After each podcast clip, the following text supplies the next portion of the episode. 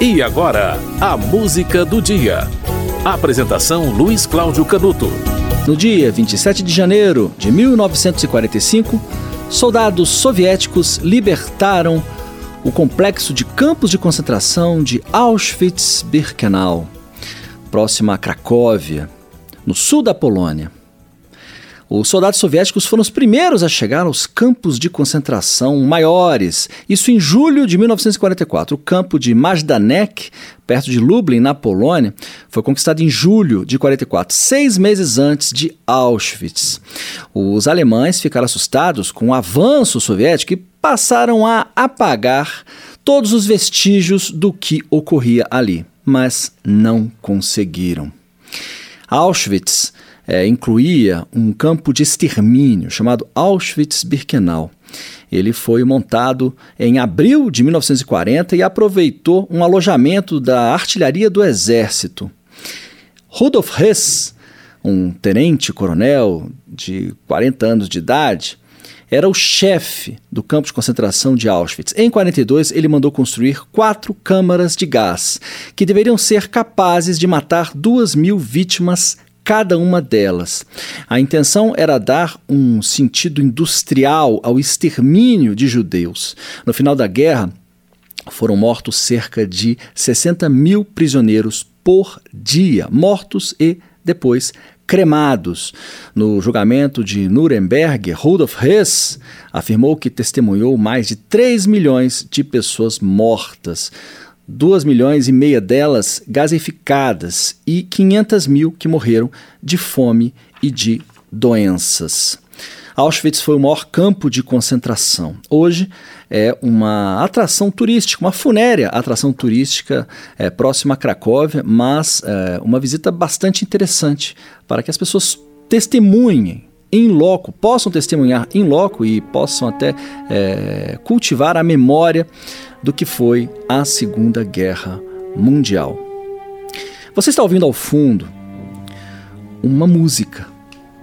Essa música é de autoria de Victor Ullmann, um compositor, um pianista, nasceu em 1898 numa cidade tcheca que na época fazia parte do Império Austro-Húngaro.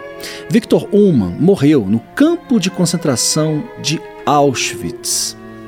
E essa música que você está ouvindo é uma das músicas que ele compôs no campo de concentração. Cerca de 2.500 músicas foram compostas por músicos é, é, variados que ficaram é, no, no, em campos de concentração da Polônia e também da Alemanha. Prisioneiros que usavam o seu tempo para cultivar a esperança por meio da composição musical. Continue ouvindo uma peça eh, para quarteto de cordas, a peça número 3 de Victor Ullmann.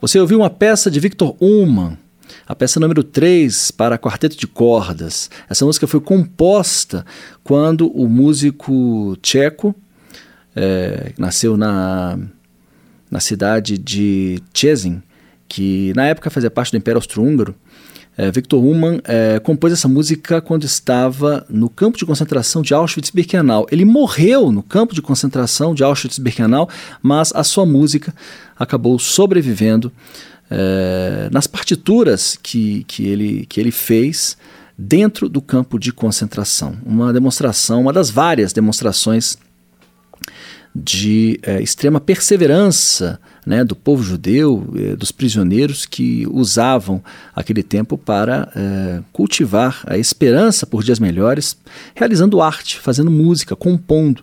Há um escritor chamado Victor Klemperer, é, judeu também, que compôs uma obra muito importante, não aí na, na, na área da música, mas na, na área da, da, literatura e dos estudos linguísticos, né, sobre a linguagem do Terceiro Reich, a linguagem usada é, pelos, pelos nazistas. E ao longo da vida, Victor Klemperer fugiu em diversas ocasiões da morte.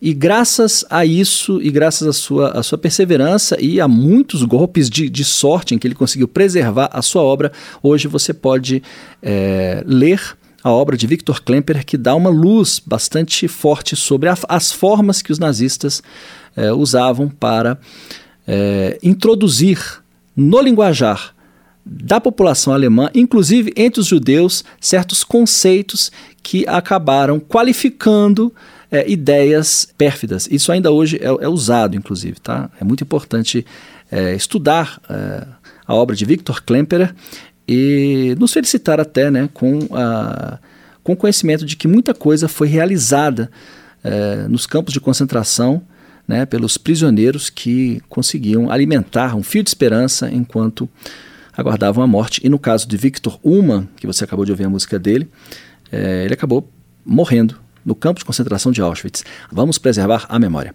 A música do dia volta amanhã.